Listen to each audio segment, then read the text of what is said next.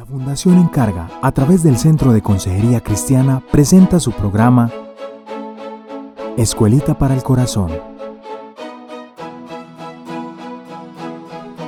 Porque el corazón del problema es el problema del corazón. Sean todos bienvenidos. Un saludo muy especial para todos nuestros amigos que se conectan en esta hora y que nos escuchan. Eh, me ha gustado mucho saber que hermanos que a veces van manejando sus vehículos eh, nos están escuchando en Escuelita para el Corazón. Así que reciban un cordial saludo y hoy me acompaña el pastor Jairo. Pastor, ¿cómo está? Bien, Pastor Andrés, ¿cómo estás? Eh, hoy cambiando un poquito de roles, aquí haciendo, sentándome en la silla de los invitados, pero bien, gracias al Señor.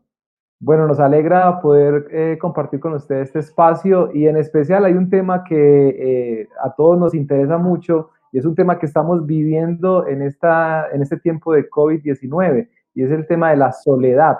Eh, particularmente como pastor, a veces he tenido la oportunidad de llamar a algunos hermanos que me han expresado que se sienten solos. Y, y hay algo muy particular también, que hay hermanos que pueden convivir con otras personas, y aún así ser, sentirse solos. Eh, ¿Usted también ha vivido eso? ¿Ha llamado a algunos hermanos o ha visto personas que en este tiempo de cuarentena se sientan solos? Sí, sí, evidentemente creo yo, y, sobre todo en, no sé, en, esta temporada particularmente donde estamos otra vez volviendo al, confinamiento, eh, por lo menos aquí en nuestra ciudad, se vive otra vez esa sensación de encierro y de sentirse uno como eh, en, precisamente en la soledad. Y, creo que hay mucha gente que está percibiendo precisamente que, que aunque hay mucha gente a su alrededor, quizás su familia, su esposa, sus hijos, el hecho de no poder salir ya genera como un malestar y un sentimiento de tristeza asociado con ese asunto de no poder socializar como quizás estábamos acostumbrados antes. Claro, y yo creo que eh, es importante y muy pertinente poder conversar eh, hoy acerca de la soledad. Entonces, eh, vamos a ir aterrizando como algunos conceptos acerca de la, de la soledad. ¿Cómo podemos entonces definir la soledad? Por una persona que en este momento nos está viendo y que quizás ha experimentado eh, momentos donde puede estar acompañado y se siente solo, también personas que quizás, sobre todo los adultos mayores que han tenido que quedarse en casa por temas de no contagiarse, se sienten solos. Pero ¿cómo podemos definir qué es la soledad? Muy bien, uh, bueno, antes de tratar de definir, yo quisiera hacer un llamado a, la compasión, a un acercamiento compasivo al tema, porque yo creo que no hay tristeza más profunda que en algún momento a uno le cruce la idea por la cabeza de que estamos solos en el mundo, de que cuando miramos a nuestro alrededor no tenemos a un amigo, que no le importamos a nadie o que quizás eh, si algo me ocurre nadie se va a preocupar o a nadie le haré falta, nadie me va a extrañar. Y, creo yo que de una u otra manera nosotros en algún momento en nuestra vida todos hemos experimentado algo como eso, esa sensación de sentirnos eh, solos en el mundo. De hecho, alguien ha dicho que la soledad no es tanto la ausencia de personas, sino la sensación que tengo de sentirme abandonado o solo en el mundo. De tal manera que pensando en eso y poniendo eso como fundamento, un llamado como a la, a la compasión, yo creo que una manera de definir la soledad, Andrés, sería pensar que la soledad no se trata tanto de la ausencia de las personas, sino más bien de la presencia del dolor por no ser capaz de conectar con otras personas. No se trata de lo que no tengo, personas, ¿verdad? Sino más bien de lo que sí tengo y es un dolor en mi corazón por la incapacidad que tengo de conectarme relacionalmente con las personas. De tal manera que en el fondo la soledad no es un problema físico, presencia de personas o rostros delante mío, ni emocional, sino profundamente espiritual, porque eh, radica en el hecho de mi incapacidad de conectar eh, bien con otras personas. Así que creo yo que esa podría ser una definición que nos ayude. No es la ausencia de personas, es la presencia del dolor por mi incapacidad de conectarme relacionalmente con otros. Muy bien, o sea que eh, para las personas que nos están escuchando y viendo en este momento, entonces eh, es una buena definición porque esto nos lleva a algo más profundo que, que, nos hace examinar las razones. Y usted podría explicarnos un poco eh, algunas razones eh, o por qué surge eh, estas soledades de nuestros corazones, a pesar de que podamos tener personas a nuestro alrededor. Sí, yo creo que tenemos que ir a la, raíz del asunto, porque si, dejamos el, tema solamente en, las evaluaciones como naturales o, las razones humanas para esto, pues realmente no vamos a poder entender en el fondo qué es lo que está ocurriendo. Como decía hace un momento, no es un problema necesariamente físico, emocional, sino profundamente espiritual, porque en primer lugar, y creo que es la raíz de todos nuestros problemas y nuestras emociones negativas, la soledad es una consecuencia de la caída, del pecado. Nosotros, como recordaremos, vivíamos en el principio, eh, a través de nuestros padres Adán y Eva, en un jardín, en plena comunión con Dios, donde estábamos en perfecta paz con Dios, Allí escuchábamos al Señor hablándonos directamente en el jardín, donde podíamos tener una relación entre hombre y mujer satisfactoria. Ella es carne de mi carne, hueso de mis huesos, donde el hombre y mujer andaban desnudos y no sentían vergüenza el uno del otro. Y había como unas relaciones perfectas, unas, ah, una compañía que se sentía precisamente eh, que Dios había provisto para Adán, que era Eva, y una relación vertical totalmente satisfactoria. Pero con la entrada del pecado, que Adán y Eva comieron del fruto que Dios había dicho que no deberían comer, entonces entró el pecado a la humanidad y, y nos empezamos a distanciar, se quebraron las relaciones humanas y nos comenzamos a distanciar los unos de los otros. Lo primero que ocurrió precisamente es que Dios nos sacó del jardín, nos expulsó del jardín y nos mandó en un sentido a la soledad de haber sido separados de la comunión con Dios. Tanto así que se pusieron dos ángeles a cuidar, ¿verdad?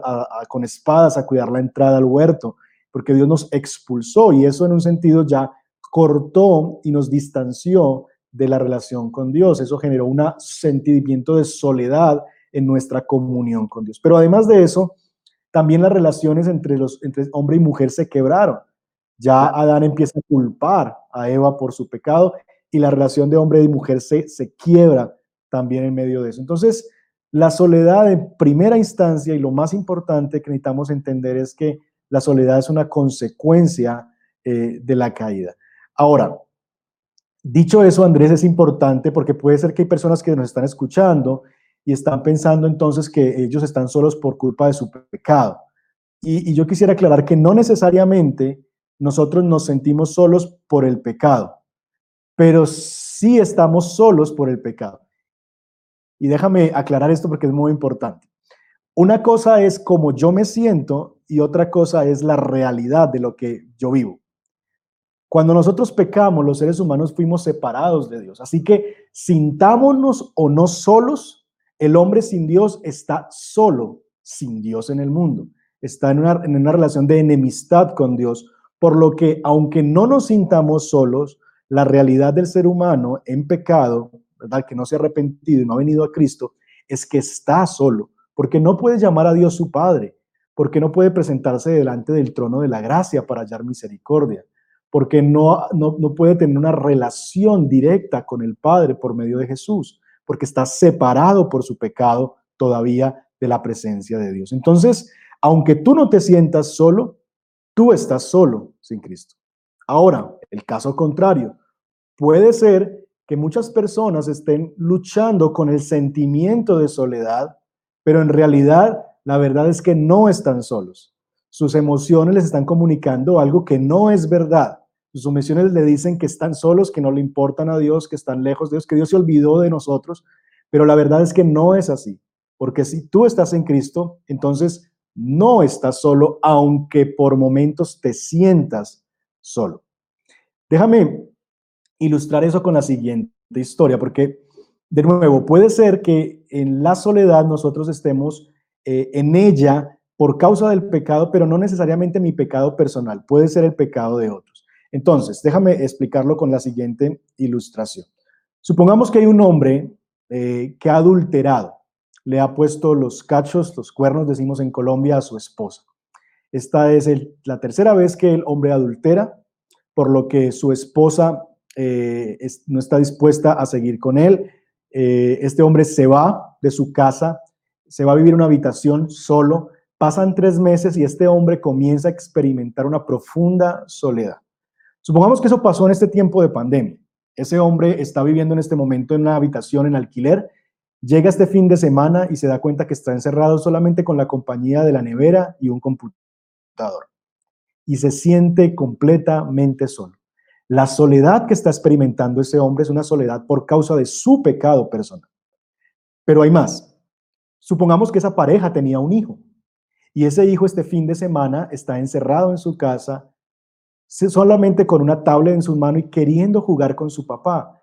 Y llega un momento en que ese niño se siente solo y abandonado, preguntándose, ¿dónde está papá? Quiero jugar con mi papá.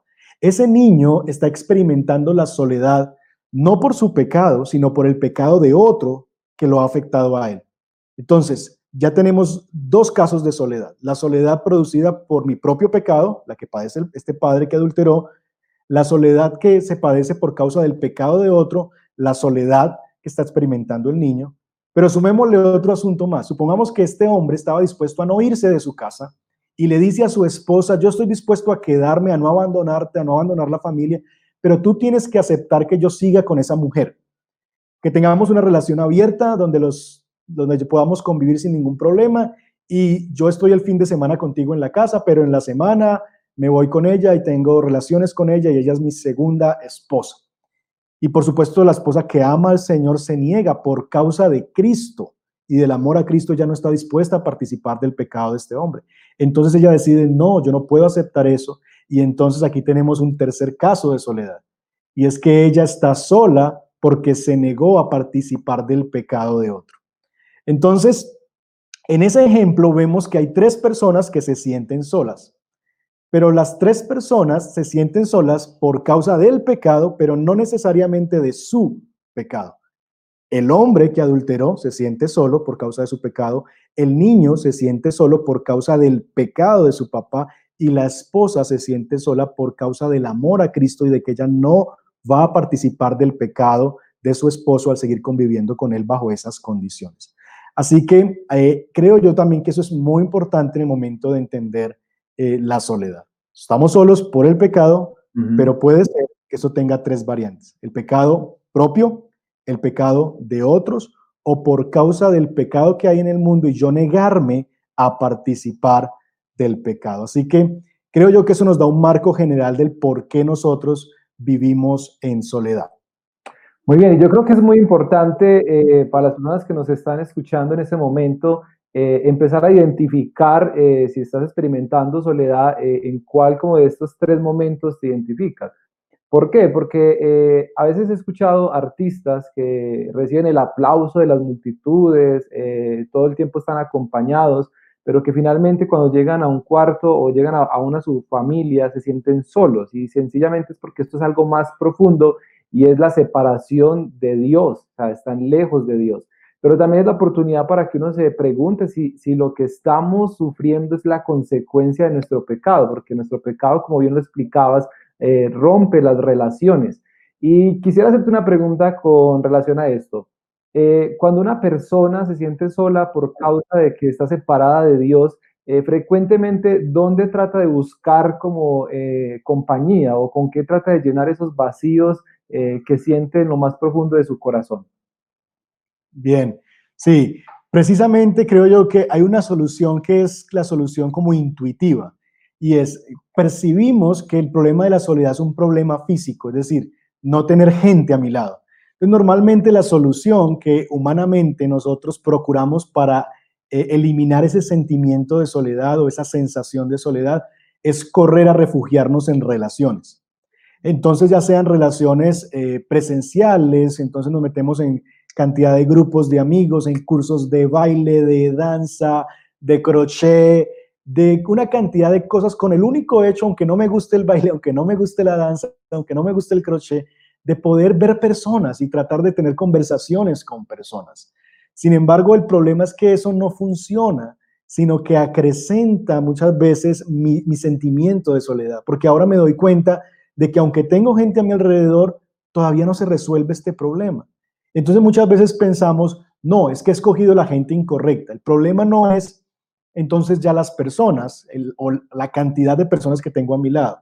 el problema es que yo no he escogido bien las personas que me acompañan. Entonces empezamos a, culpar a las demás de mis, de mis sensaciones. Es que no es gente buena, es que nadie me comprende, es que nadie me quiere, todos me odian, ¿verdad? Y empezamos a culpar al otro por cómo yo me siento. Entonces ya no es la ausencia de personas físicas, sino ahora es la culpa de que esas personas no son como deberían ser la razón por la que yo me siento lo me siento solo y el problema es que comenzamos a volvernos dependientes de relaciones humanas. Y en el fondo, Andrés, esos simplemente son calmantes que regularmente nos convertimos dependientes de ellos. Entonces tenemos el caso de mujeres que han ido de una relación tras otra, un novio tras otro, tras otro, tras otro, porque creen que lo que necesitan para ser feliz y para ya no sentirse más solas en la vida es un hombre. Y comienzan entonces a experimentar, a tratar de probar si teniendo relaciones eh, con, hombres, ellas pueden llenar ese vacío. Y encontramos que eso no es así. O la, o, la realidad más actual, y es el tema de las redes sociales.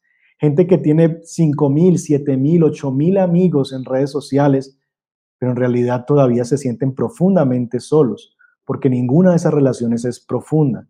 Así que terminan siendo, son como calmantes ante los cuales nos volvemos dependientes y tenemos que ir vez tras vez a encontrar algo de alivio a nuestro sentimiento de soledad. Muy bien, yo creo que eh, las personas que nos escuchan, eh, siempre nuestra oración con estos programas es que eh, el Espíritu de Dios logre mostrarnos si en nosotros hay ese de soledad, una soledad que estamos tratando de saciar en cosas materiales porque otra realidad que vivimos en la actualidad es el consumismo. Muchas personas tratan de ir a un centro comercial, comprarse el último iPhone, tener muchas cosas materiales, creyendo que eso va a llenar o les va a dar identidad y se van a sentir mucho mejor, pero descubren que después de tener todo esto, vuelven a la misma soledad. Ahora, yo quisiera preguntarte, eh, si nos escucha un hermano, un hermano en la fe que a raíz de, creer en el Evangelio, eh, ha tenido que desprenderse de esas amistades que le perjudicaban, ha tenido que dejar esa vieja vida que le llevaba hacia la desobediencia al Señor y se siente solo en este momento. ¿Qué le podríamos decir a, a este hermano que por una causa del Evangelio quizás se siente solo? O pensemos también en los misioneros que muchas veces viajan a lugares lejanos y allí no, no están con su familia, no hay redes, no hay comunicación, ¿Cómo podríamos animarles a ellos y, si, qué tipo de soledad podrían experimentar y si es buena esta soledad? Muy buena pregunta y creo yo que debemos recordar por lo menos dos cosas. Lo primero es que nunca estás solo. Si estás en Cristo, en realidad nunca estás solo. Puedes que te sientas solo, pero la verdad es que no estás solo. Tus emociones te pueden indicar que sí, Salmo 42 es un salmo precioso que les puede ayudar precisamente a entender esa realidad. El salmista lucha con esa sensación de soledad, de abandono, pero él, se recuerda y le recuerda a su alma su, la verdad, y es que eh, el Dios está de su parte, Dios está con él. Las emociones suelen mentirnos. La escritura dice que más engañoso que cualquier cosa es el corazón.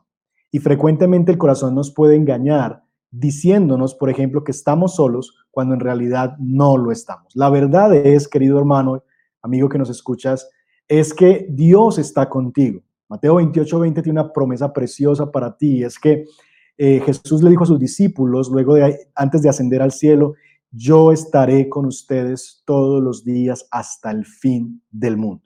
Así que Jesús aseguró su presencia para sus discípulos hasta el fin. Tanto es así que él dijo que, que él convenía que él se fuera, porque si él no se iba, no vendría el consolador. Y la razón por la que era conveniente que Jesús se fuera es que ya no Jesús solamente iba a estar entre nosotros, sino que ahora la presencia de Dios iba a estar en nosotros a través del consolador. Y por supuesto que es mucho mejor tener a Dios en nosotros que entre nosotros. Romanos 8, 10 al 11 nos habla de esa realidad, de que Dios Cristo ha venido a vivir dentro de nosotros.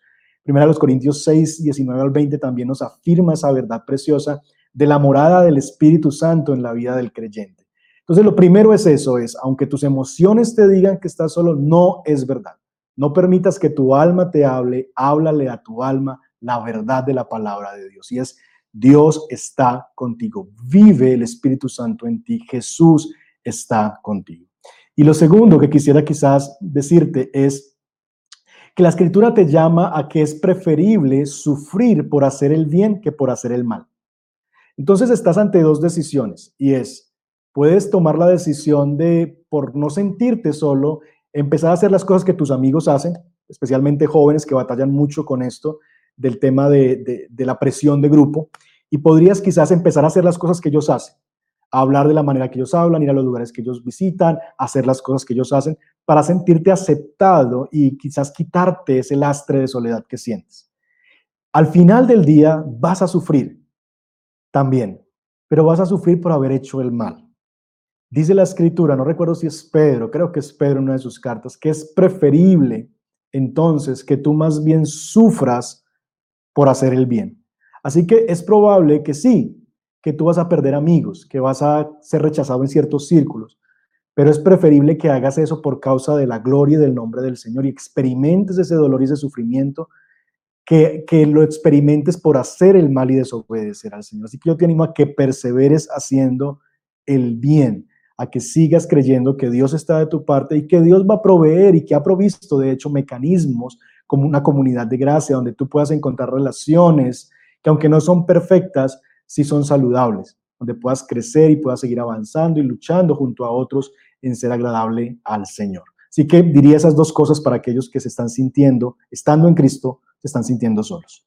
Muy bien, y yo creo que una de las cosas que eh, mencionas y que es muy importante es entender que nosotros no estamos solos y que el Espíritu de Dios, que es la promesa de Jesús para todos nosotros los creyentes, es activa y es permanente para hoy, para hoy.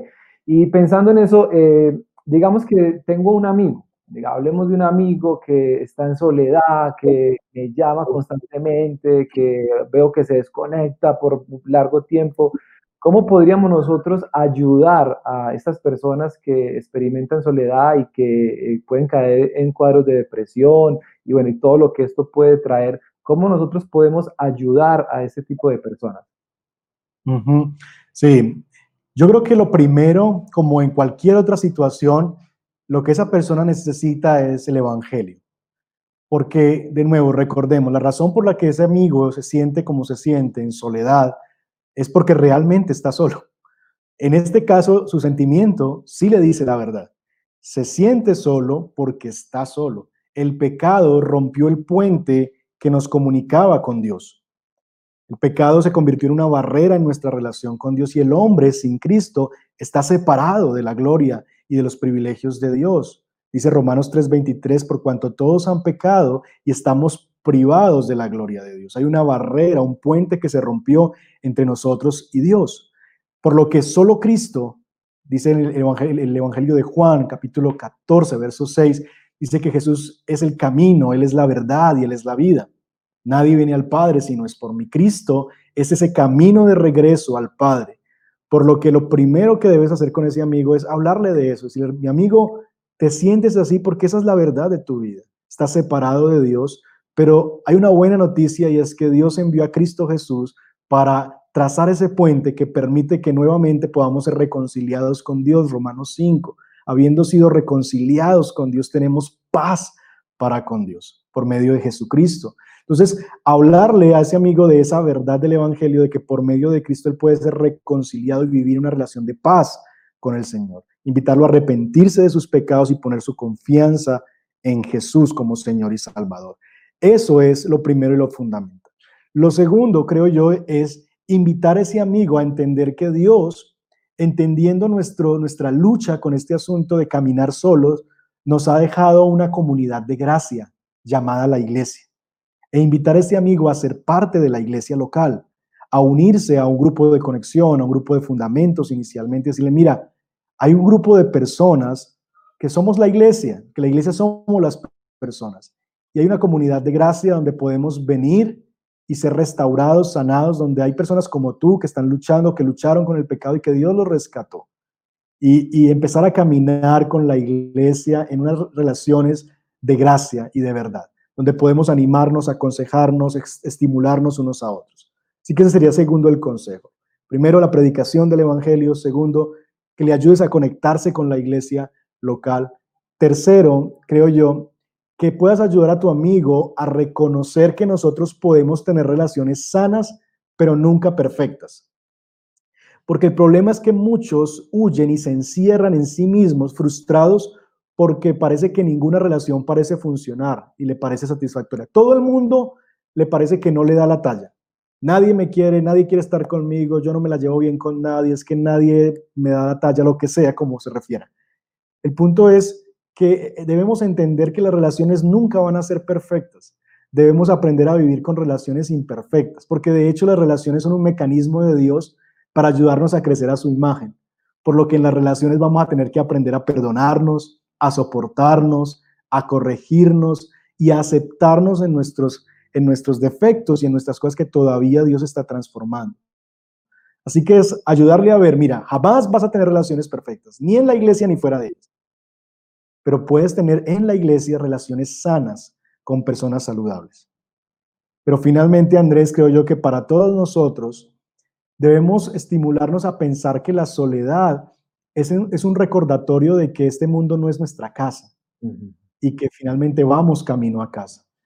Alguien ha dicho que la soledad es un grito de redención, porque nos recuerda precisamente eso, que no somos de aquí, que vamos y que sí, hay un sentido de extrañeza, como cuando uno llega a un, país y quizás los que han, han, migrado a, a, otros países lo han sentido, como que no cuadro aquí, me siento solo, no encuentro mi gente.